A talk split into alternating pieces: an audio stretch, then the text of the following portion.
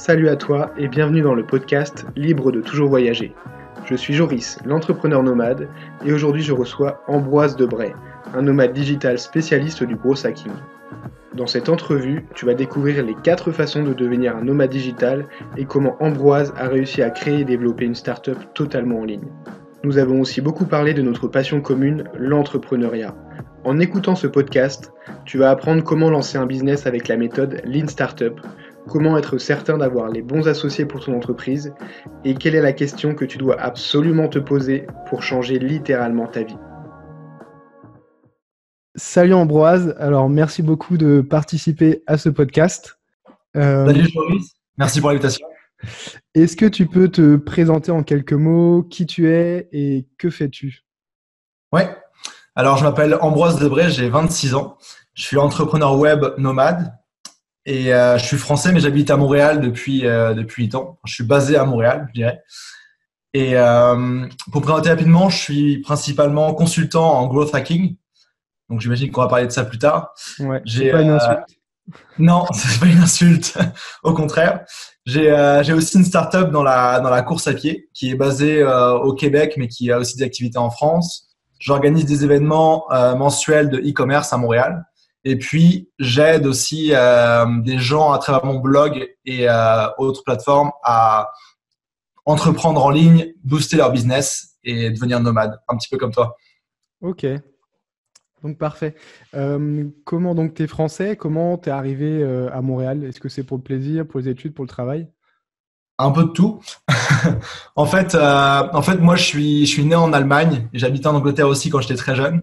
Donc j'ai toujours eu un petit peu euh, l'envie de, de, de, bouger. Et puis donc je suis, moi quand je suis rentré en France, j'avais euh, 5 ans. Donc entre 5 ans et 18 ans, j'ai fait le, le, cursus classique euh, français. Donc euh, école, collège, lycée, etc. Et en fait, quand j'ai regardé mes options après le bac, si je restais en France, ça voulait dire faire une prépa ou quelque chose du genre, où j'allais pas avoir de vie concrètement pendant deux ans. Et donc j'ai regardé un peu euh, un peu toutes mes options et puis euh, et puis j'ai, c'est là que j'ai découvert HEC Montréal, l'école euh, de commerce que j'ai faite ici au Canada.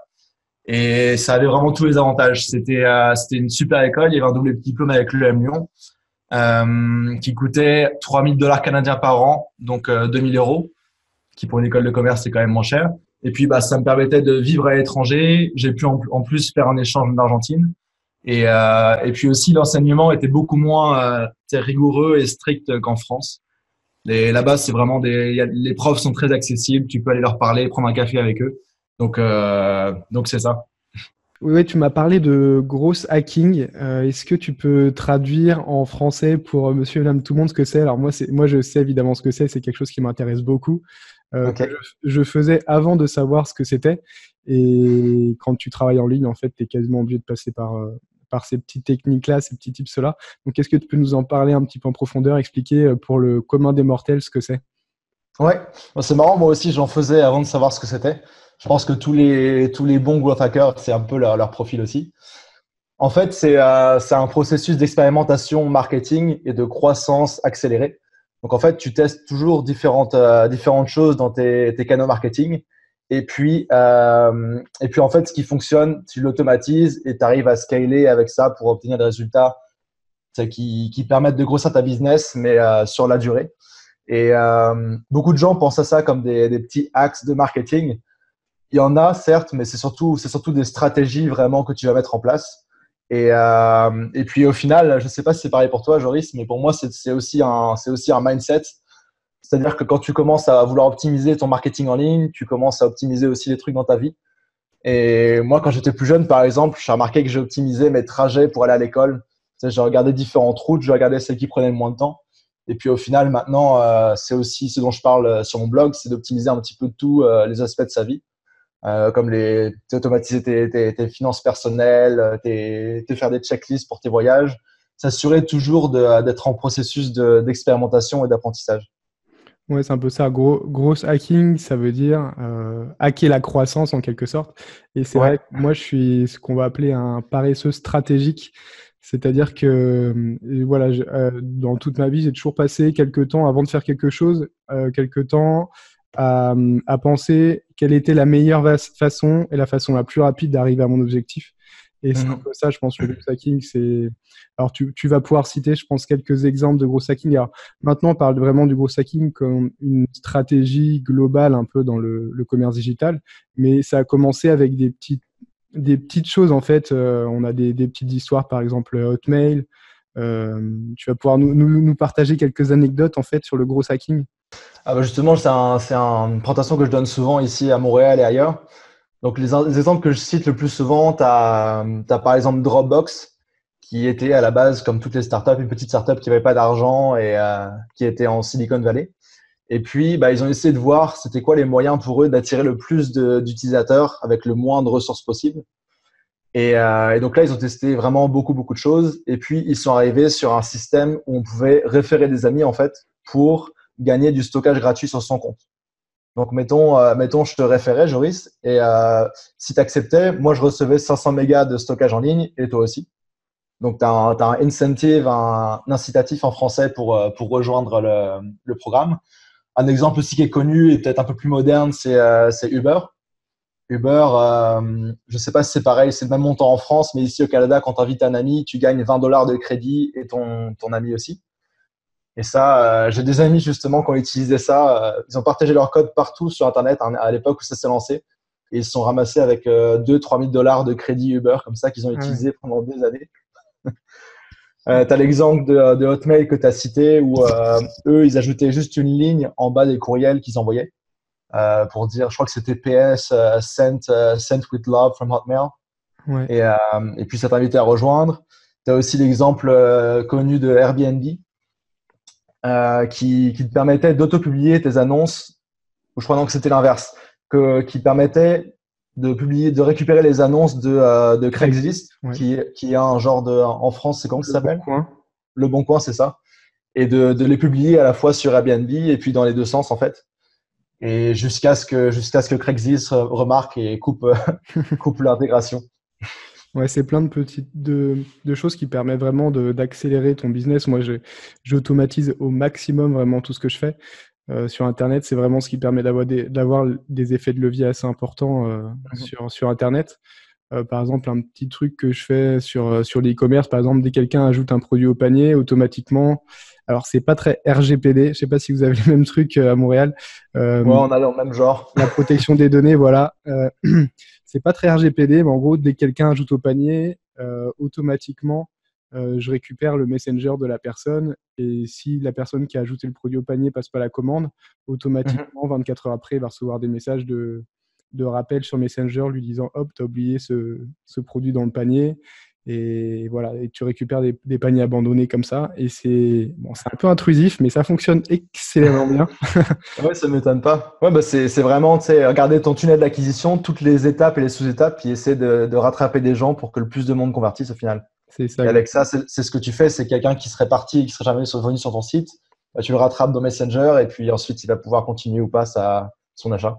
C'est ça exactement. Le business en ligne, il faut vraiment voir ça comme un entonnoir et comment tu réussis à garder le plus de personnes possible dans l'auto-noir pour ressortir au final en tant que client, du prospect de base au client final. Euh, ok, donc ça c'était à partir un peu gros hacking. Alors moi, comment j'avais découvert ce que c'était? C'était sur YouTube en suivant des vidéos de Oussama Hamar. Euh, ouais. Tu vas sûrement connaître aussi. Voilà, lui, c'est un, il a un système un peu de pépinière euh, de start-up en France. Enfin, il appelle pas ça une pépinière, mais c'est un peu ce principe-là de, de start-up en France dans lesquels en fait il, il, donne des cours qui sont gratuits, il me semble. Il y a plein de cours. Et quand il y a des gens qui se présentent avec des bonnes startups, des bons projets, il investit dedans, il récupère une, une partie euh, de l'entreprise. Et quand ils font des levées de fonds derrière, bah, eux, ils récupèrent une grosse part du, du gâteau. Quoi. Mmh. Donc, ils ont pas mal de vidéos sur YouTube qui sont assez intéressantes sur les startups, sur le, le, le les business models un peu originaux et euh, sur le gros hacking notamment. Euh, donc, donc, toi, tu es, un peu dans l'univers des startups. C'est quelque chose qui m'intéresse aussi. Alors, c'est euh, pour toi, c'est quoi une startup et qu'est-ce qui différencie un peu une startup d'une entreprise traditionnelle, on va dire? Pour moi, une startup, c'est une, c'est une jeune entreprise qui cherche son modèle d'affaires. Donc, souvent, ça part, du, d'une idée des, des fondateurs. Donc une idée qu'ils veulent, qu'ils veulent mettre en place, qui, qui pensent qu'il fonctionne dans un marché. Donc il y a aussi toute une partie aussi de sentir s'il y a un besoin dans un marché, tout ce qui est analyse de marché, etc. Et le but d'une startup, c'est d'arriver avec le moindre ressources possible, que ce soit le temps ou l'argent, à créer justement un business qui est, qui est rentable et qui tourne et qui peut scaler. D'accord. Alors ça, c'est... Ouais, vas-y, je te laisse continuer, ouais. Il y a, c'est, du, jargon un petit peu de growth hacking et startup, mais euh, il, y a, startup, c'est vraiment l'étape que je viens de décrire. Puis après, il y a l'étape de scale up qu'on appelle, où là, on a trouvé un modèle qui fonctionne et là, on va vraiment mettre beaucoup, euh, beaucoup d'acquisitions pour vraiment, comme le dit le nom, euh, scaler la startup et l'emmener vers des sommets. Et après, tu as le passage de levée de fonds. Est-ce que, est que pour toi, c'est un, un, passage vraiment obligatoire, la levée de fonds, ou tu as des startups qui fonctionnent sans faire de levée de fonds? Non, il y a des startups qui fonctionnent très bien sans levée de fonds. Par exemple, un exemple que j'ai en tête, c'est euh, Mailchimp, par exemple. Ouais. Euh, compagnie qui a toujours, euh, qui est toujours, euh, dont, les, dont les, les, fondateurs sont toujours propriétaires à 100%. D'accord. Qui, qui, a quand même bien fonctionné. D'accord. Alors c'est sûr que c'est sûr que ça prend, c'est plus compliqué et plus long à démarrer. On appelle ça le, bootstrapping. Mais après, c'est aussi un bon moyen d'être sûr qu'on construit une business qui a du sens. Parce que si tu arrives à construire un produit à récupérer des revenus de ces produits, de le réinvestir et que ça, de faire grossir des business, c'est un processus très sain. Tout ce qui est, euh, tout ce qui est levée de fonds, etc., c'est un excellent moyen d'accélérer ta croissance euh, une fois que tu as trouvé quelque chose qui fonctionnait. Je pense qu'on peut tout à fait réussir sans lever de fonds, mais euh, c'est plus long. D'accord. Pour information, MailChimp, c'est un autorépondeur donc, qui gère la gestion des mails automatiques. Euh, d'ailleurs, si tu cliques sur un des liens en dessous pour télécharger mon ebook et que tu reçois un mail, ça viendra de Mailchimp. et ouais, moi, c'est ce qui me faisait un petit peu peur dans l'univers startup, c'est le fait de. J'ai l'impression qu'il y en a qui cherchent l'idée, qui pitchent leur entreprise, qui euh, qui sont pas viables sur le papier parce qu'ils sont pas rentables, mais pour faire de levées de fonds et gagner vraiment de l'argent en faisant des levées de fonds en fait. Euh, pour mmh Moi, je trouvais que ça, c'était pas viable et tu viens de me prouver le contraire. En fait, c'est pas vraiment le principal euh, intérêt. Et toi, justement, donc, tu as, créé, en plus de tout ce que tu nous as expliqué, tu as créé en plus une startup justement dans l'univers de la course. Est-ce que tu peux nous en parler un petit peu plus? Quel est le type de monétisation de, de ce business? Et qu'est-ce qui te permet de le gérer en voyageant? Alors, ce qui est marrant, c'est que c'est c'est euh, une startup qui a démarré à distance aussi. En fait, j'étais, euh, c'était en 2015, j'étais en, j'étais en interrail, en, je crois que j'étais en Pologne avec un de mes meilleurs amis. Donc c'est un interrail, c'est un moyen d'acheter un billet de, un billet de train. On peut voyager dans, dans toute l'Europe euh, pour pas très cher. Et puis euh, moi, ça faisait quelques années que je traînais dans le milieu entrepreneuriat. J'avais déjà travaillé un petit peu en start-up. J'avais fait beaucoup d'événements étudiants de, de start-up et d'entrepreneuriat. Et puis là, j'ai remarqué que euh, qu'avec mes deux meilleurs amis en fait qui étaient euh, qui étaient en Europe, on voulait tous les trois monter notre propre startup. Et en plus de ça, on était tous les trois complémentaires. Donc moi, j'avais plus euh, le, profil marketing, growth hacking, comme tu l'as dit. Antoine, lui, il avait vraiment le profil, euh, le profil financier, euh, chiffres, analyse. Et puis Rémi, lui, il avait le profil vraiment beaucoup plus technique, cofondateur, développeur en fait. Et donc de là, on a commencé en fait à. Donc moi, j'étais à Montréal, Antoine était à Paris et Rémi était en Norvège. Et on a commencé à se faire des appels toutes les semaines pour, euh, pour avancer là-dessus. Et donc au début, en fait, on a juste listé toutes les idées qu'on avait euh, de, de, de, business qui pourraient, euh, qui pourraient tenir la route. D'ailleurs, ce qui est très marrant, c'est qu'aujourd'hui, je pense qu'on est quatre ans après, il y a plusieurs des idées qu'on avait listées dans les 50 qui ont, qui, sont, qui ont été faites et qui ont très bien fonctionné. Qui sont sorties. Ouais. Et euh, donc, bah, tu sais, on a fait le processus classique de, euh, validation de business. Euh, on a choisi on a choisi quatre idées qui nous paraissaient les plus, les plus pertinentes pour nous et aussi au niveau de ce qu'on pourrait en faire. On a testé avec des sondages et des appels. Et puis ensuite, on a choisi l'idée de Make It Run, en fait, qui est de, de connecter les courses à pied et les coureurs, qui est en fait le business qu'on a battu aujourd'hui. Et donc, pour expliquer peut-être un petit peu plus ce qu'on fait, nous, on est on a un site à destination des coureurs, en fait, où les coureurs peuvent connecter leur application de course à pied ou, euh, ou se créer un compte tout simplement. Et dépendamment des informations qu'ils ont indiquées sur ce qu'ils aiment comme course, on leur recommande les meilleures courses à pied avec un algorithme euh, d'intelligence artificielle. Et puis, euh, et puis c'est ça. Et donc ça, c'est du côté vraiment des coureurs. Puis on anime une communauté, etc. On avait aussi un, un club de course qu'on faisait à Montréal.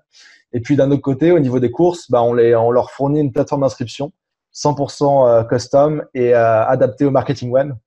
Donc, on peut savoir ce qui se passe, euh, combien de personnes visitent la page de course par jour, combien convertissent, etc. Tous des chiffres qui sont intéressants pour nous en tant que, que marketeurs. Et on leur permet surtout aussi d'attirer, des coureurs pour s'inscrire à leurs courses. Parce que, en tout cas, au Québec, il y a beaucoup de courses qui se sont créées dans les cinq dernières années. Et c'est de plus en plus difficile de se démarquer. Donc, on apporte aussi ce, ce côté-là. Et pour répondre à ta question de comment on peut gérer ça à distance, en voyageant, etc. Ben, en fait, tout, tout, tout, ce business a été, a été construit en ligne. Donc, il y a, certes, on fait des activités en personne comme un club de course, on, etc. C'est des courses à lieu à un endroit physique, mais on peut vraiment gérer toute la, toute la relation avec l'organisateur de course et aussi le coureur à distance. Donc, on a réussi vraiment, euh, je vais, on a vraiment réussi à automatiser tout ce qu'on voulait là-dessus. Mettons, toi, tu t'inscris comme coureur sur le site, tu vas commencer à recevoir des courriels de recommandations de nous. Ensuite, tu peux cliquer et puis t'inscrire à une course, tu vois, sans que nous, on ait à intervenir directement euh, dans ce processus-là. Ok. Le, le, plus difficile quand tu lances ce, ce type de business, c'est de, c'est que as, tu cours après, on va dire, deux lièvres à la fois. Tu dois chercher les gens qui font les courses et les coureurs pour vraiment euh, que, que tout le monde se retrouve en même temps. Est-ce que tu as, utilisé, toi, justement, des techniques de gros hacking sur, euh, sur ce site-là? Ouais, ouais, absolument. Parce que c'est vrai qu'on est une, on une, une marketplace, une, place de marché en, bon français. Et donc, tu as, deux choses à gérer. Tu as l'offre et la demande. Et donc, euh, bon, il y a plein de, il y a plein de méthodes d'arriver à grossir le marketplace, même si c'est un des modèles d'affaires les plus compliqués à grossir, je pense. Euh, nous, en fait, on a attaqué les deux de front au début pour avoir une un business à petite échelle, mais qui, qui fonctionnait. Et puis après, on s'est plus focus sur les, euh, les, les, courses à pied. Et quand on parle de growth hacking, euh, je vais peut-être plus parler du côté, euh, du côté des coureurs, parce que c'était du, du, du, B2C, mmh. peut-être plus, plus parlant pour tout le monde. Ce qu'on a fait, par exemple, c'est il y a un réseau social de course à pied qui s'appelle Strava. Ouais. c'est course à pied, vélo, natation, etc. qui est très utilisé ici au Québec, en Amérique du Nord. Et donc, ce qu'on a fait, c'est qu'on a, on a commencé à grossir nos profils Strava, en fait, des trois, des trois fondateurs. Et euh, donc, on a fait, on a mis des automatisations en place pour aller suivre des gens, etc. Et puis, on a grossi un groupe Strava, en fait, euh, où on faisait la promotion des courses qui étaient clients de chez nous. D'accord. Et donc, le système de monétisation, euh, toi, tu récupères, j'imagine, des commissions sur chaque personne qui achète des places en ligne. Et mmh d'un autre côté, tu peux avoir des, des courses qui ont besoin de, de, faire venir des participants qui peuvent vous payer aussi pour toucher en fait les, les gens qui sont inscrits sur votre plateforme, c'est ça? Mmh C'est ça, exactement. Le, le côté euh, plus consulting, agence, on l'a fait à une époque, maintenant on le fait plus vraiment. Parce qu'on veut vraiment leur, euh, leur montrer aussi que la communauté elle est automatisée. On a réussi à mettre des choses en place là-dessus. Donc, c'est comme je te disais, dépendamment du profil du coureur de chacun, on peut aller chercher des coureurs qui ont le bon profil. Et puis, euh, et puis c'est ça, ça fonctionne bien. Ok, c'est super intéressant. Et juste avant, donc tu m'as dit quelque chose qui était primordial, je pense, quand tu crées un business. Enfin, tu m'en dis plusieurs, mais euh, je vais essayer de rebondir dessus parce que quelqu'un qui n'est pas à l'aise euh, forcément avec l'entrepreneuriat, peut-être passer à côté de, de ce que tu as dit, euh, qui je pense est vraiment très intéressant. Quand tu as dit que tu avais des associés qui étaient complémentaires avec toi, alors ça c'est vraiment quelque chose de primordial. Euh, il y en a beaucoup qui se lancent euh, parce qu'ils sont amis avec quelqu'un ou parce que justement ils, ont la même vision des choses. Et en fait, non, ce qu'il faut, c'est avoir un objectif commun, ça c'est sûr, mais vraiment être complémentaire, c'est primordial. Est-ce que tu as peut-être des exemples de, projets que tu as essayé de lancer, des choses qui n'ont peut-être pas fonctionné avant euh, parce que justement vous n'étiez pas complémentaires? Ouais, ouais bah c'est sûr que tu sais, entrepreneur, c'est tout un, tout process qui démarre aussi depuis très longtemps pour moi. Euh, un exemple que j'aurais, c'était qu'on avait lancé, euh, j'avais essayé de lancer un, une plateforme de e-commerce avec un ami à moi. Sauf que on avait tous les deux le même profil, on avait fait la même école de commerce. Et c'est souvent, c'est un exemple qui est assez récurrent, les gens d'école de commerce qui veulent lancer des business parce qu'ils en entendent parler partout, ils connaissent un petit peu la théorie, etc. Mais au final, tu te retrouves avec euh, deux, trois, quatre, cinq mêmes profils de exactement la même personne et donc qui apporte rien de particulier au business, qui a le même point, de vue, qui a les mêmes références, les mêmes ressources. Et justement, là, ce qui était très cool, c'est que, euh, bah, c'est que, c'est que euh, dans, les, dans l'équipe, moi, j'avais tout le côté, euh, tout le côté marketing, etc., mais aussi un petit peu technique parce que j'étais chef de produit avant chez Page Jaune et puis Growth Hacker. Et puis il y avait d'autres profils comme Antoine, lui qui a fait, il a, il a, il était plus profil finance, mais il a quand même fait un diplôme d'ingénieur en énergie aussi et, euh, et puis euh, et puis Rémi développeur. Donc il y a les profils, tu sais, les profils de chacun au niveau des, des compétences. mais il y a aussi les profils au niveau de la personnalité et comment tu vas penser. Mm. Et par exemple, dans l'équipe, euh, t'en avais, en avais un des trois qui était vachement plus impulsif, qui allait dire, OK, les gars, vas-y, on, on, appelle, on appelle 50 personnes aujourd'hui. Et puis, d'un autre côté, quelqu'un plus, euh, qui est plus posé, qui analyse et qui va dire, OK, on appelle 50 personnes, mais euh, on, va les, euh, on va les prioriser par ça, ça, ça. Et en fait, la combinaison de ces différents profils, à la fois impulsion et, euh, et puis plus analyser concrètement, bah, ça, ça t'apporte une force aussi énorme.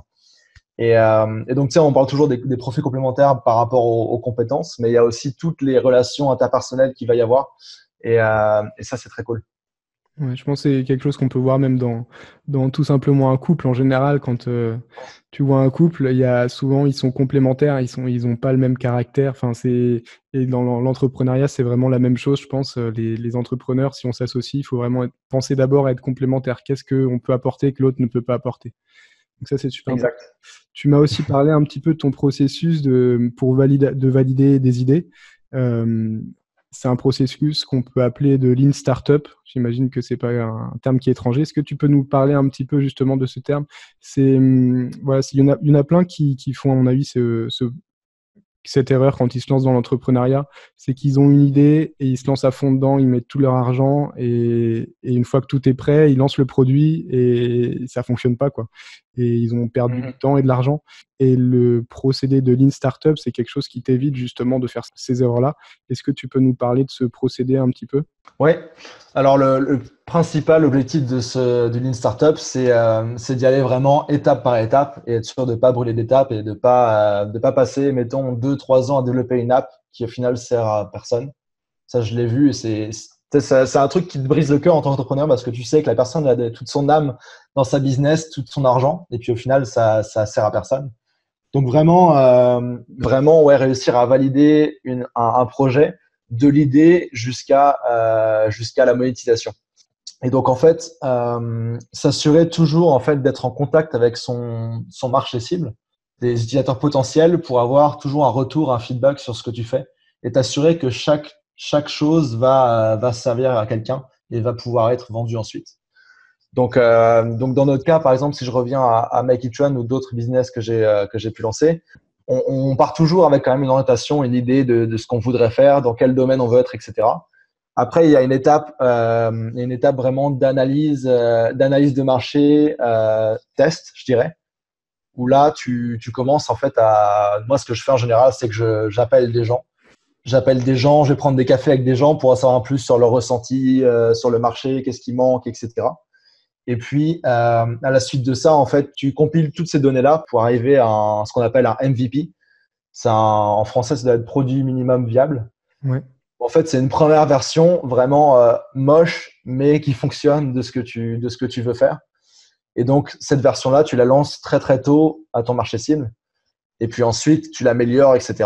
Et c'est euh, c'est quelque chose de, que le, le fondateur de, de, LinkedIn dit souvent. Si t'es pas, si t'es pas embarrassé par ta première version de ton produit, c'est que c'est que t'as as trop développé ton truc avant de le lancer. En fait, je pense que ça résume pas mal le, le, le mindset. Ça, ouais, le lean startup, c'est vraiment de créer quelque chose de minimum et l'améliorer en fait avec les, les, feedbacks pour que ça colle vraiment au plus aux besoins de tes, tes clients. Ça peut être même tout simplement euh, d'avoir une idée de projet, de faire juste une page de, capture en disant voilà le projet va sortir. Si tu veux être informé inscris-toi et envoyer euh, faire de la publicité sur Facebook où tu peux toucher des, des, personnes pour vraiment pas cher envoyer sur ta page de capture et regarder le nombre de personnes qui s'inscrivent. Et là tu dis bon ok il y a beaucoup de personnes qui s'inscrivent c'est quelque chose qui peut vraiment potentiellement intéresser des, personnes.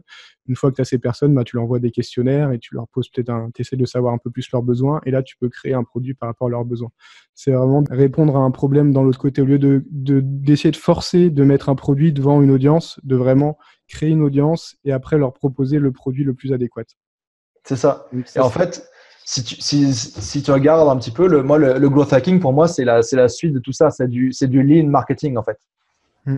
Tu es toujours dans ce processus d'aller chercher de la donnée en faisant des tests et puis améliorer ton truc. C'est une, une, tendance, euh, je sais même plus si c'est une tendance ou si c'est rendu la, la, la, norme, là, mais, mais tu sais, c'est quelque chose d'assez sain au final parce que tu crées toujours quelque chose qui a de la valeur pour les gens. Tu le sais en cours de route, donc ça te motive aussi. Et puis, euh, et puis tu vois, tu vois que ton business évolue comme ça. Et en fait, l'avantage aussi, c'est que c'est que tu passes pas des années à faire quelque chose qui, qui sert à rien. si tu fais un test, mettons, si tu appelles 50 personnes pour vendre ton truc et que tu en as zéro qui sont intéressés, bah, il y a plusieurs options. Soit tu, soit tu vends très mal, soit ton, ton produit intéresse personne, soit d'autres choses. Mais, euh, mais ça te, ça te met des bloquants, en fait, euh, quand, au lieu de te permettre de continuer quand tu es tout nouveau et que tu veux lancer ton projet et que tu veux euh, avoir une nouvelle révolution, disrupter de nouveaux marchés. C'est ça. Alors malheureusement, je pense, je pense pas que ça soit devenu la norme. j'ai travaillé l'année dernière avec une école de commerce. En fait, j'avais des, une équipe de huit stagiaires pour lancer une marque de vêtements.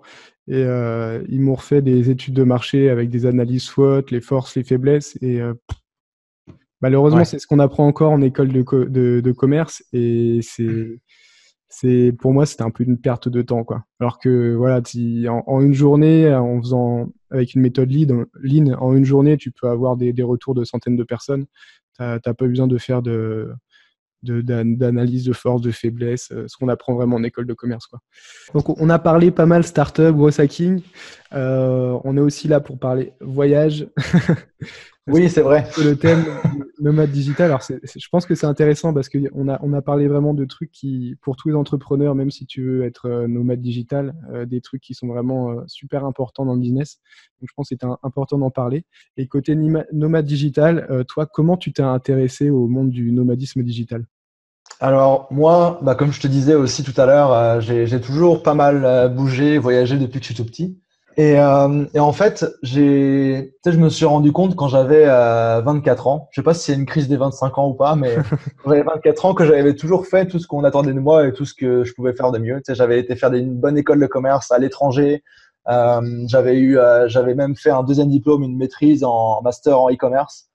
J'avais j'avais eu le super job pour un nouveau euh, nouveau diplômé. Tu sais, euh, j'étais j'étais chef de produit, growth hacker. J'avais j'avais tout ce que ce qu'on aurait pu rêver dans un modèle classique. Mais euh, j'avais toujours eu envie de créer mon propre truc. Je me sentais pas 100% à l'aise dans, cette vie-là. Euh, et donc c'est là que j'ai eu un, espèce de, déblocage. Tu vois, j'avais lu la, semaine des 4 heures quelques années avant. J'avais déjà testé des petits business et je me suis dit ok, genre c'est je, veux, je, je, vois ce truc de nomadisme depuis quelques années, il faut, il faut que je le teste. Et donc là, c'est à ce moment-là où, en l'espace de trois semaines, j'ai euh, quitté mon boulot. Euh, j'ai pris un, j'ai pris un LSM pour l'Asie. Et c'est ça, je suis parti voir le nomadisme et, euh, et voir en fait qu'est-ce que c'était concrètement et, euh, et si ça allait me plaire ou non. Donc, je sais pas si ça répond à ta question, mais c'est à ce moment-là le, moment de déblocage en fait de mon côté. C'est un peu ça, je pense, pour beaucoup de personnes, c'est un peu le ras-le-bol d'être dans un, un, système un peu, un peu prédéfini et se dire qu'il y a d'autres opportunités euh, qu'on peut avoir. Et je pense que la semaine de 4 heures, le livre de Tim Ferriss, c'était un peu une bible pour beaucoup de nomades, digitaux. Ouais. Et donc, euh, toi, tu es resté combien de temps en Asie? Je suis resté un peu plus de 4 mois. D'accord. Et qu'est-ce que qu'est-ce que tu as fait là-bas? Tu, tu, travaillais, tu as commencé à développer tes business? Ouais, bah alors bah je suis, je suis parti, tu sais, quand tu pars après avoir quitté ton boulot, etc. J'ai pris un peu de un peu de, Et puis ouais, bah j'avais en fait j'avais lancé mon blog, euh, mon blog qui était en anglais à l'époque. Maintenant, je viens de le traduire en français, qui parlait vachement de, de growth hacking. Donc j'ai continué à bosser sur mon blog quand j'étais là-bas. Euh, le projet de startup Make It était déjà en, en route aussi. Donc, j'ai, euh, par exemple, j'ai fait le site quand j'étais, la préparation du site quand j'étais en, en, Thaïlande. On commençait à valider des choses aussi à distance. Et, euh, et donc, ouais, j'ai fait ma première expérience nomade. Alors, si je devais faire un petit peu un retour là-dessus, j'essayais d'en faire un peu trop, tu vois. Je sais pas si c'est une erreur classique des, des, des nomades débutants, mais euh, mais je, je, je, voyageais en fait comme, un peu comme un, un touriste, un backpacker, mais aussi en travaillant.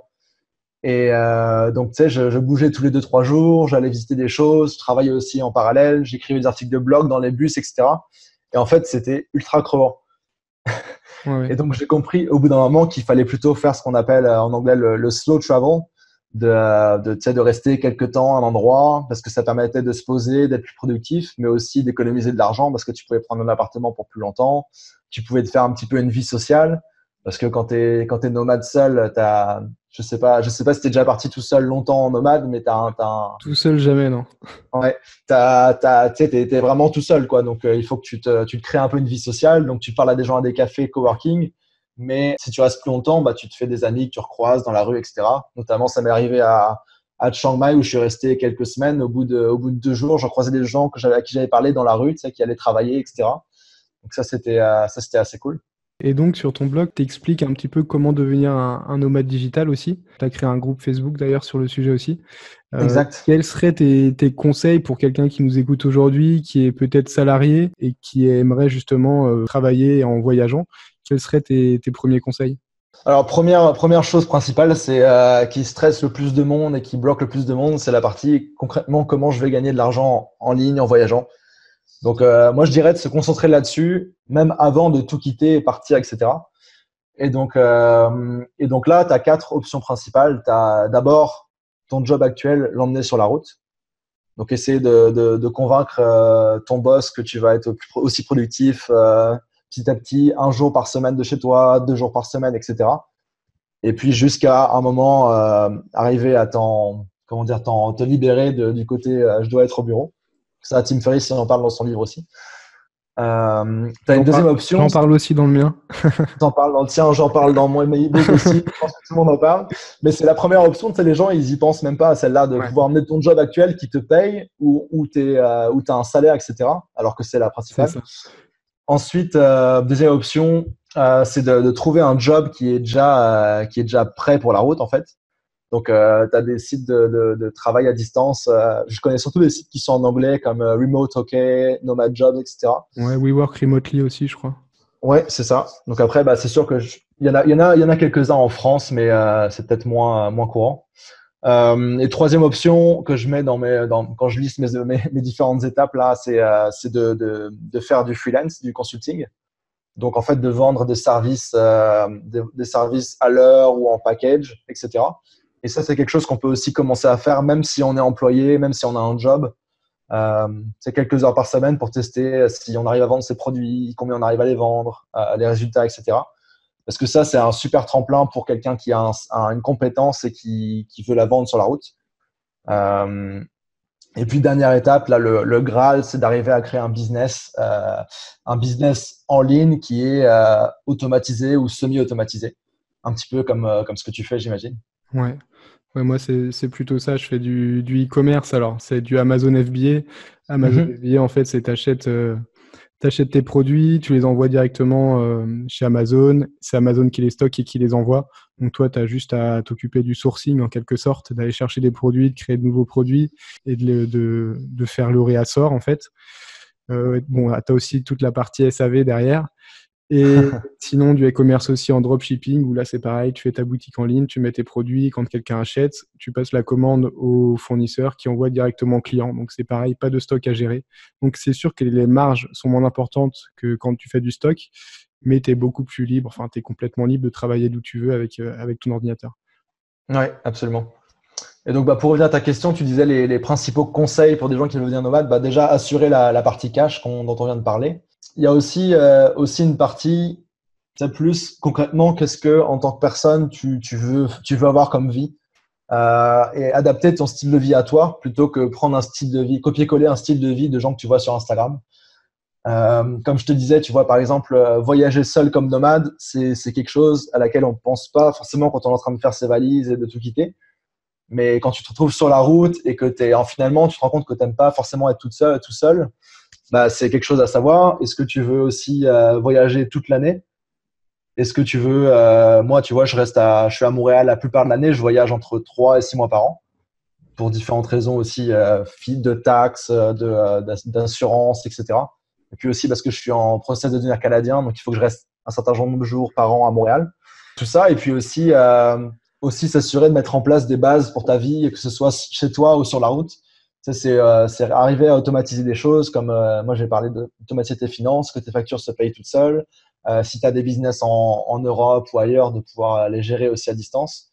Mettre en place tout cet écosystème-là qui fait que, en fait, que tu sois chez toi ou sur la route, ta vie est plus simple de base. Et ce qui n'est pas forcément évident justement quand tu es avec un minimum sur toi et que tu bouges beaucoup. C'est vrai qu'il y a beaucoup de nomades digitaux qui, qui commencent vraiment en, bougeant beaucoup et qui finissent avec cette technique un peu de slow travel où tu as, un camp de base quelque part pendant peut-être six mois dans l'année et tu voyages un petit peu autour à la rigueur, tu prends des petits week-ends, des petites semaines à droite à gauche. Mais euh, il y a beaucoup de... Enfin, beaucoup moins de personnes, c'est quasiment impossible, à mon avis, pour moi, de vraiment passer une année entière en étant productif et en bougeant beaucoup. Ça me paraît vraiment très compliqué. Ouais, c'est clair. Bah, je pense que tu te, tu te brûles juste au bout d'un moment. Tu es tout le temps en train de. Enfin, en tout cas, si tu voyages rapidement, tu es tout le temps en train de penser à ton, ton boulot. Où est-ce que tu vas aller à la prochaine destination? Où est-ce que tu vas dormir? Qu'est-ce que tu vas faire? Etc. Puis tous les problèmes de, de, décalage horaire, etc. aussi, tu vois, dépendamment de ce que tu fais. Euh, J'aimerais bien aussi que tu me parles de, de la ville de Montréal. Et Avec plaisir. Je connais, je connais pas du tout. Qu'est-ce qui te plaît là-bas et pourquoi justement tu as envie d'y rester? Qu'est-ce que tu trouves de plus par rapport à la France? Est-ce que c'est le climat, le, les belles plages ensoleillées? Ou, euh, ou peut-être euh, des gens qui sont un peu plus ouverts, un mode de vie euh, Qu'est-ce que qu'est-ce qui te plaît là-bas? Ouais, bah alors c'est pas les c'est pas les plages de neige, hein, je te rassure. Justement, il y a beaucoup de gens qui habitent au, au Canada qui veulent devenir nomades pour fuir l'hiver. C'est euh, un phénomène qu'on a pas mal ici. Bah, écoute, Montréal, c'est, euh, je te conseille vraiment de venir, euh, de venir essayer de voir ce que c'est parce que c'est assez marrant d'avoir un endroit où qui parle français aussi loin que ça de, la France ou de l'Afrique, etc. C'est un, une partie francophone au milieu de l'Amérique du Nord, c'est qui est hyper, américaine, hyper anglophone. Et Montréal, c'est vraiment un mélange de, de, francophones, d'anglophones, de France, d'Europe et d'Amérique. Et c'est vraiment une ville qui a, qui a une âme. Tu sais, par exemple, tu as, un vieux Montréal où tu as des, vieux bâtiments, etc. Et par rapport à d'autres grosses villes américaines où c'est juste euh, building, building, là, comme euh, Chicago, Toronto, New York, etc. Quoique New York a, a quand même une âme aussi. Bah, tu sais, tu, te sens, tu te sens vite à la maison, puis le, le choc culturel est aussi moins, euh, moins fort. Donc c'est ça. Et puis les gens sont super, euh, sont super sympas, accueillants, ouverts. Euh, c'est euh, assez cool. Et aussi, quelque chose qui est peut-être un, peu euh, un peu bizarre, mais c'est que, étant donné que tu as, si je, suis, si je suis réaliste, six mois d'hiver par an, en gros, et eh ben, quand, quand c'est l'été ici, c'est genre le, le, premier jour où il commence à faire beau, c'est genre c'est un truc que j'ai jamais vu ailleurs. C'est tout le monde commence à sortir, aller dans des parcs, faire des barbecues, s'inviter, etc. Même dans les euh, dans les ruelles que tu as ici. Et juste, les gens, ils ont tellement été enfermés et euh, gelés tout l'hiver que quand il y a du soleil qui arrive, qui fait commencer à faire un petit peu chaud, la ville, elle est en effervescence. Et ça, euh, si, tu, si tu comptais venir, si tu peux venir en, à partir de juin, juillet, c'est euh, malade. Puis tu as aussi plein de festivals. Tu as le festival de jazz, qui est super connu, festival de blues, tu as Juste pour rire. L'été, c'est vraiment la, la, folie, quoi. Donc, euh, c'est pour ça aussi que je reste ici. Et puis, euh, bah, tu sais, j'essaie de partir quand je peux l'hiver. Ouais. Euh, L'Asie, j'étais parti en hiver. Là, tu vois, bon, je suis rentré, je suis rentré en Europe et au, j'étais au Maroc aussi à, à, Noël.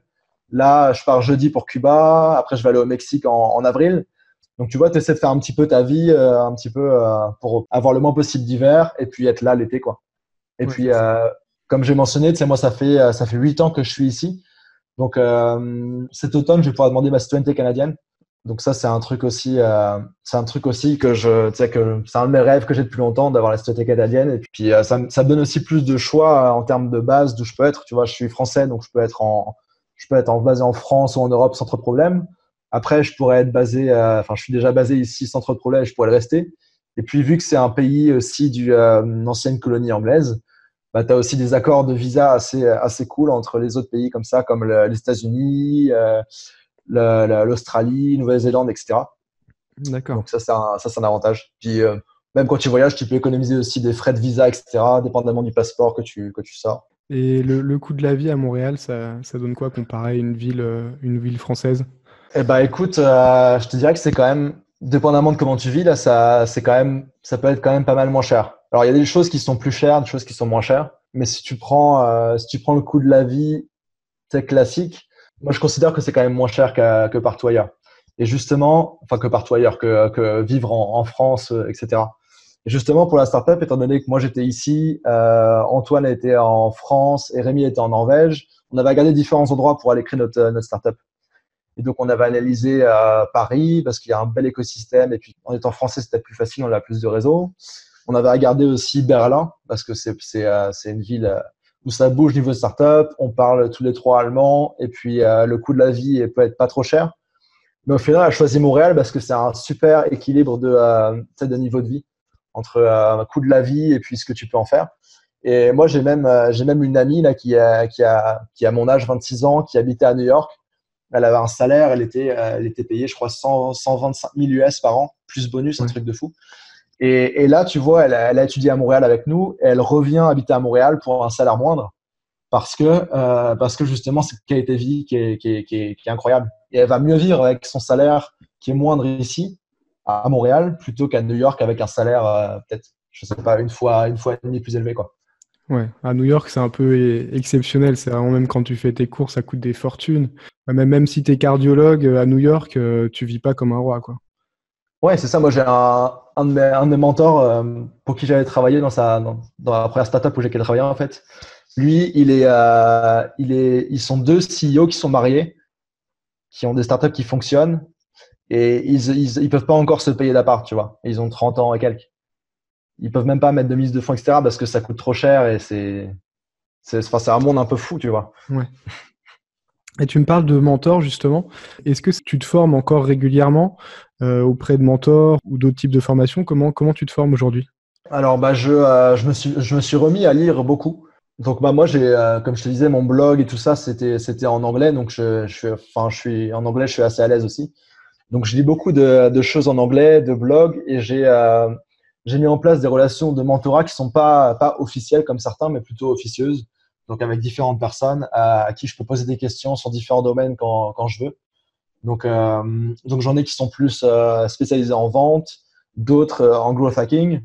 Par exemple, je suis dans le, je suis dans le, groupe de coaching de quelqu'un qui s'appelle Vin Clancy, qui est un, growth hacker qui est assez connu, qui est anglais mais qui est basé à LA maintenant, qui a créé le groupe Facebook Traffic and Copy. Des mecs qui sont genre juste incroyables quoi.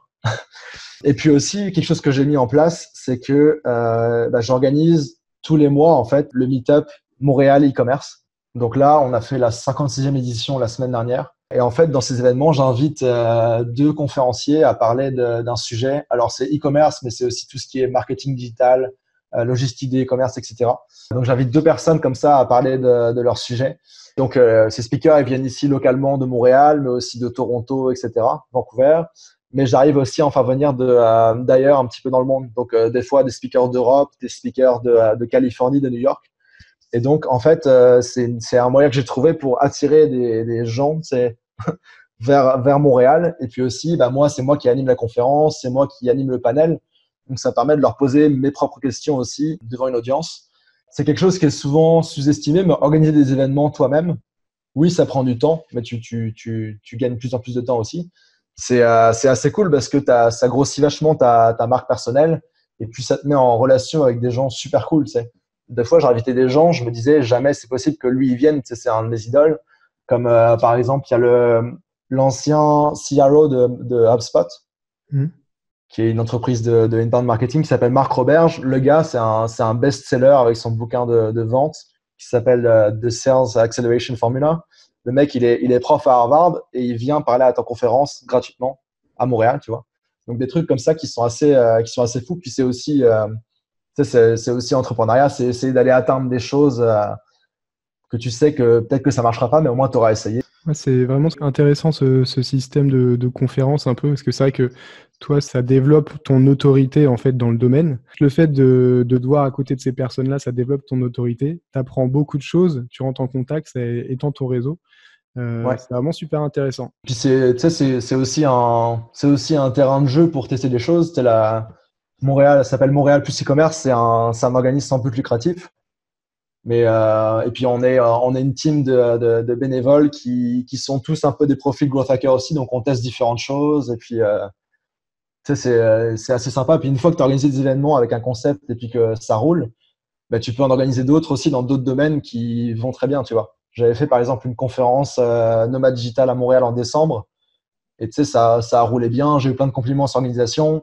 Ça a même, euh, ça a même euh, changé la, la, vie de pas mal de monde apparemment qui ont vraiment décidé de devenir nomades à ce moment-là. Donc, euh, donc ouais, c'est quand tu es en ligne, etc., on pense toujours automatisation, etc. Mais au final, le côté, le côté humain et aussi en présentiel, c'est super important. Ouais. On y, revient, on y revient toujours de toute façon, même si on essaie d'automatiser au maximum, il n'y a rien de mieux que, que de parler même à ses clients, les avoir au téléphone, essayer vraiment de comprendre leurs besoins et surtout d'avoir du feedback derrière sur ce qu'on leur a apporté Et c'est ce qui nous valorise aussi beaucoup. C'est super intéressant. Tu que 26 ans. Est-ce ouais.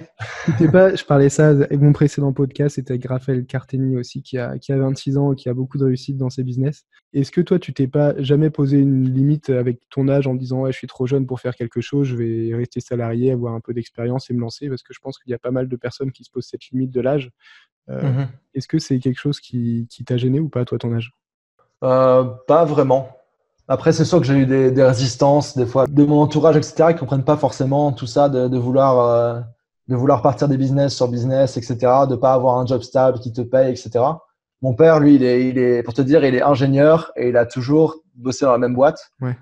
Bon, il a, il, a, il a bien réussi dans ce qu'il faisait, il a beaucoup bougé. Les parents, ils habitent à Prague en ce moment, par exemple, tu vois, ils sont encore en, en mouvement. Mais non, l'âge, ça m'a pas forcément gêné. Alors, c'est sûr qu'après, ça te, tu sais, quand j'étais plus jeune et que je faisais des événements, etc., tu sens que tu as des choses à prouver, donc tu vas plus te, mettre t'habiller en costume pour, pour impressionner, etc., pour paraître crédible. Mais au final, euh, au final, tu le vois, il y a des, des entrepreneurs qui sont ados, par exemple aux US, qui font des business incroyables. Ouais. Et, ils gèrent tout par téléphone pour pas qu'on sache qu'ils sont plus jeunes, tu vois. Et c'est, je pense que c'est une fausse barrière. Mais euh, il y a aussi la question de l'expérience et de, euh, de, savoir ce que tu fais, ça c'est sûr. Mais euh, non, ça m'a pas forcément bloqué dans ce que je faisais. Okay. Toi, est-ce que tu, est-ce que c'est quelque chose qui Ouais, moi c'est quelque chose qui m'avait euh, qui m'avait un peu bloqué. Enfin, je, moi, je, moi, j'étais vraiment dans le business physique avant. J'avais fait une école pour gérer une entreprise vraiment physique.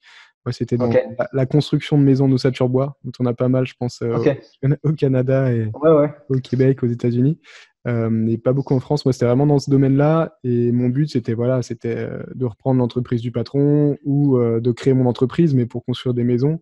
Si tu arrives, tu as 24 ans, que tu de vendre des maisons, des trucs à 300, 500 000 euros à des clients, je me voyais pas le faire, tu vois. Même si j'avais allez, euh, peut-être à 25 ans, j'avais déjà toutes les compétences qu'il fallait pour le faire. Peut-être pas forcément récent, mais j'avais sur le papier les compétences pour le faire. Je me voyais pas le faire. Je me suis dit, bon, je vais rester euh, 10 ans encore à prendre la maturité, l'expérience, en me lancer. Mais au final, c'était des, c'était des fausses croyances que j'avais, quoi. Ouais, et je sais pas, je sais pas ce que tu en penses, mais je trouve que justement, le, le, fait de créer un business en ligne, ça enlève pas mal de bloquants aussi comme ça que tu pourrais avoir. Ouais. Parce que parce que euh, faire confiance à un gars de 25 ans pour acheter une maison à 300 400 000 euros euh, ou plus, c'est une chose, mais euh, faire confiance à quelqu'un qui, peu importe son âge, arrive à t'apporter de la valeur et des bons conseils, etc. en ligne, bah, il t'a déjà apporté de la valeur, donc il t'a prouvé ce qu'il qu te vendait aussi. Ouais, ouais j'ai l'exemple d'un jeune e-commerçant que j'ai rencontré. C'est quasiment un gamin adorable. Il avait tout juste 18 ans et il faisait, euh, enfin, il avait fait des millions d'euros en e-commerce. Ah ouais. Il disait, je vais acheter une Lamborghini et il n'avait pas encore son permis de conduire, tu vois. enfin, tu, ces gamins-là, ils, ils t'apprennent la vie au final. Enfin, ils, ouais. ils pas eu de blocage que moi j'ai pu avoir dans une éducation, dans un travail salarié. Euh, des, Mhm. Je me fixais moi-même des barrières. En fait, Eux, lui, il n'a pas eu ses barrières. Il est parti, il a cartonné, il a fonctionné. Et c'est quand tu vois des gamins comme ça qui réussissent, tu dis bon bah voilà. En fait, euh, en fait, j'aurais pas dû attendre aussi longtemps. Donc, il faut pas attendre. Il faut se lancer dès que tu as l'envie et, et y aller et tester quoi. Ouais, c'est clair. Puis aussi, euh, je sais, je sais pas en fait si c'est parce qu'on a suivi des études, etc., que ça nous met dans une espèce de carcan euh, qu'il faut faire ça, etc. Puis la société aussi, la, la, la, la, vue de tout le monde par rapport à ce que tu fais. Mais au final, tu vois que ces, ces jeunes-là, ils ont aucune barrière, tu vois. Mm. Ils y vont, ils foncent, c'est tout. Ouais. C'est quelque chose que je parle pas mal. Euh, J'ai fait quelques articles dessus là sur mon, mon Instagram, sur la Ouais. zone de confort, le fait que ouais, tu as une zone de confort où tu es bien, tu es bien dedans, mais tout ce qui est exceptionnel, enfin, si tu fais toujours la même chose, tu auras toujours les mêmes résultats. Si tu veux avoir des résultats différents, différents il faut faire des Mhm. choses différentes et sortir de ta zone de confort. Toi, comment tu arrives justement à gérer, de faire de plus en plus de choses, de créer des, entre, de- des entreprises, de créer des événements en invitant des, des personnes très importantes? Comment tu te défies toi-même, en fait, justement, faire ces choses-là? Moi, je, je, j'ai une, j'ai une idée de, des choses qu'il faut que je fasse pour arriver là où je veux aller. Et euh, je sais que ça va être difficile, tu vois, il y a de la confort, c'est sûr. Peu importe si c'est euh, si c'est parler de, de- devant 200 personnes, si c'est euh, essayer de vendre ton produit à quelqu'un que tu connais pas au téléphone et tout ça. Je pense que c'est plus plus t'en fais en fait, plus ça devient naturel et plus t'as plus moins t'as de blocage. Et en fait, c'est aussi se mettre dans un, un mindset de toujours te tester et te dépasser. Des fois, des fois, tu vas pas assez loin, des fois, tu vas trop loin, etc. Mais au moins, tu apprends à être, euh, entre guillemets, confortable avec euh, l'inconfortable. Et donc, ça te pousse toujours à, repousser tes limites, tu vois. Et puis c'est aussi en faisant quelque chose qu'on devient de plus en plus confortable avec, tu vois. Montréal e-commerce, à l'événement, quand j'ai quand j'ai commencé ça, tu sais, monter sur le stage devant euh, 100, euh, tu sais, à l'époque on était peut-être 100 et quelques, parler euh, en anglais, euh, etc., d'un sujet d'e-commerce, poser des questions à des mecs super connus, c'est super stressant.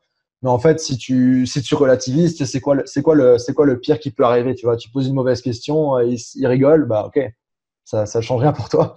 Mais, mais toi, du coup, tu as, avancé avec ça, puis tu t'enlèves des blocages aussi. Et euh, je pense que c'est important de toujours se, se challenger, euh, même si c'est des petits trucs nouveaux tous les jours, tu vois? Ça peut être, euh, justement, on revient encore à type mais tu vois, dans, dans ces chapitres du livre, il y a des petits défis comme ça, aller t'allonger dans un café. Et ça, moi, je l'avais fait à l'époque, c'est pour, pour tester. Et je l'avais fait faire aussi à une, à une amie quand on était en, en road trip en Californie, parce qu'elle était super timide, etc. Elle n'osait pas parler, tu vois, en anglais aux gens. Et donc, elle allongée dans un Starbucks euh, à Hollywood. C'est genre un Starbucks hyper bondé. Et tu sais, après, elle me redemandait des défis comme ça. Donc, euh, je pense que c'est un truc assez addictif aussi quand tu vois que, que tu peux t'améliorer petit à petit en allant plus loin, et bah tu, tu le fais quoi. Et voyager, c'est aussi un super moyen de, de, de faire ça. Oui, voyager, que ce soit plusieurs ou tout seul, tu vois, tu apprends à, à, te comporter différemment, à, à, te faire, à faire confiance aux gens ou pas, à, je suis tout à fait d'accord avec toi. Le fait de, se poser cette question, quelle est la pire chose qui me puisse arriver? Ça, c'est quelque chose que, au début, tu, enfin, ça, ça, peut vraiment changer ta vie. Juste de se poser cette question-là, ça peut complètement changer ta vie. Et moi, quand j'étais jeune, j'étais plutôt à rester le timide dans son coin, à pas aller vers les autres. Et jusqu'à longtemps, je suis resté comme ça, même encore euh, au début de mon salariat, j'avais horreur du téléphone, parler à des gens, des mmh inconnus, c'était mais une, c'était horrible pour moi. Et, ouais, euh, ouais. Et maintenant, ouais, je me mets des défis, euh, même, même des choses qui paraissent complètement débiles, mais juste pour voir le, le, regard des autres dans la rue, tu fais des choses, tu, de se faire remarquer, et tu vois qu'au final, bah, les, les, gens, tu les croises, cinq minutes après, ils penseront même, même plus à toi. Et ouais. pareil, voilà, tu te poses cette question, quelle est la pire chose qui puisse m'arriver quand tu montes sur scène devant 200 personnes? Bon, bah, tu perds ton pantalon, tu te retrouves le cul à l'air, bon, c'est rigolo. Mais voilà, tu tu vas pas blesser quelqu'un, tu tu risques pas ta vie, tu risques pas la vie d'autres personnes, donc il euh, faut y aller quoi. Ouais. Et puis euh, un truc qu'on a parlé tout à l'heure du, du, de l'entrepreneur qui se lance trop vite, tu vois, à faire plein de trucs, etc. Mais tu as aussi l'entrepreneur qui qui veut démarrer un business, mais qui va rester tellement genre dans sa zone de confort, etc. Qui va au final il va faire 12 000 plans de ce qu'il va faire dans trois ans, etc. Mais il va pas avancer, tu vois. Ouais je pense qu'il y a un, équilibre entre les deux, tu vois, à, trouver. Ou alors s'associer avec une personne qui a un profil différent, tu vois, mais tu as les deux. Tu as celui qui va lancer à fond et celui qui va pas du tout se lancer, qui va jamais se lancer en fait. Tellement le truc aura pris d'ampleur et qu'il n'aura pas pris de, feedback du, des clients. Non, ça c'est vrai. les personnes qui, qui ont peur de ne pas savoir quelque chose, c'est vraiment quelque chose que j'avais eu euh, quand j'ai commencé à m'intéresser au monde de l'entrepreneuriat, l'investissement immobilier, tout ça.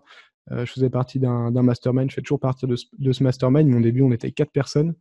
Et le premier rendez-vous de ce mastermind, il y a une des personnes qui était là, il savait tout sur tout. Le mec, il était, euh, il était, il en savait dix fois plus que moi, il savait beaucoup de choses, il avait déjà son plan dans, dans sa tête, il me disait, ouais, mon business, je vais faire ça, ça, ça, ça sera ça comme ça, il savait tout. Et ça fait quatre ans, la première fois que je l'ai vu et il est toujours au même niveau quoi. Il a il a rien fait. Il a strictement rien fait parce ah que a la peur de passer à l'action. Je sais pas si c'est la peur d'échouer ou euh, ce qui l'intéresse c'est d'apprendre et c'est pas de passer à l'action. Je sais pas, mais voilà, il, a fait trop de plans et, et, il a jamais rien fait. Il y en a plein, il y en a plein qui sont comme ça malheureusement. Euh, si tu passes pas à l'action, il se passera jamais rien de toute façon.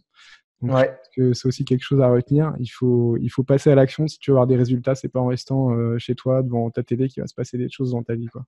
Ouais. Et puis il y a aussi, euh, moi je vois aussi quand tu, quand tu commences à créer différents projets et que les gens ils te voient que tu es actif sur les réseaux sociaux, que tu fais des trucs, que tu envoies des emails, que tu parles des événements, etc. Ben, plus, tu, plus tu te mets de, de l'avant, plus tu fais de choses, plus on te propose de choses aussi, plus tu peux devenir sélectif et que ce soit en, peu importe dans ce que c'est, même si c'est du, consulting ou du freelance. si tu arrives, à, si à avoir de plus en plus de personnes qui viennent te voir pour te donner des contrats, etc., que ton image, euh, ta valeur perçue, elle augmente, que ta, marque personnelle elle augmente aussi, bah, tu peux augmenter ton taux horaire. Donc, possiblement aussi faire moins, moins d'heures de, euh, consulting. Donc, ça, ça a plein d'avantages aussi. Et puis, moi, je parle pas mal de, marques personnelles quand, dans, mon, dans mes blogs, etc. Parce que c'est quelque chose d'hyper puissant. Quoi. Ouais, le personal branding, ouais. C'est quelque chose. Alors en France, nous sur Instagram, on a Franck Maes qui en parle beaucoup, qui, euh, qui est aussi dans mon, dans mon mastermind. Je sais pas si tu connais Franck Maes. Il a un, oh, le nom me dit quelque chose, ouais. Un compte Instagram, il est pas mal sur YouTube aussi. Et lui, c'est vraiment le personal, le personal branding. C'est c'est ce qui fait que les gens ils t'aiment ou t'aiment pas, mais quand, quand ils t'aiment, ils t'adorent et ils te suivent dans, dans tous tes projets. C'est ça. Ça fait déjà une, une petite heure qu'on parle. C'était vraiment super intéressant. Ouais, super cool. Je vais te laisser là, ça va bientôt être l'heure de manger pour toi. et euh, c'était vraiment un grand plaisir d'échanger avec toi. Euh, où est-ce qu'on peut te retrouver en ligne si on a envie d'en savoir un peu plus sur toi? Alors, bah, tu as parlé de mon groupe Facebook que je, je viens de lancer qui s'appelle euh, Nomad Digital Francophone, le devenir et le rester. C'est celui avec des emojis de planète et ordinateur portable. De toute façon, je mettrai tous les liens en dessous, mais. Euh, ouais, c'est ça. Et puis après, plus ou moins partout avec Ambroise Debré, donc, euh, j'ai ambroisedebré.com, euh, sur euh, ambroisedebré sur Facebook, Insta, Twitter, Pinterest. Donc, ça s'écrit, je sais que j'ai un prénom un peu, un peu spécial, c'est écrit A-M-B-R-O-I-S-E. Et mon nom de famille, c'est Debré, D-E-B-R-E-T. Ok, on a toutes les infos pour te retrouver alors. Bah, merci vraiment beaucoup. Et puis, Merci Joris. Peut-être à très bientôt dans un de tes événements à Montréal en été. J'ai bien pris note. Ça marche, je t'attends. Un grand merci d'avoir écouté ce podcast jusqu'au bout. Tu retrouveras dans la description tous les liens que nous avons abordés dans la discussion.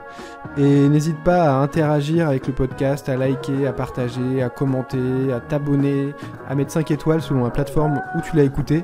Ça va vraiment m'aider à, diffuser ce podcast au plus grand nombre. Et n'hésite pas à t'abonner vraiment si tu veux écouter à nouveau les prochains podcasts où j'interviewerai des nomades digitaux, aussi des grands voyageurs. Pour ma part, tu peux me retrouver sur Instagram à entrepreneur-du-bas nomade ou sur mon site entrepreneurnomade.com. Tu peux télécharger aussi dans la description mon e-book gratuit Libre de toujours voyager où je te partage mon expérience de nomade digital. A très vite.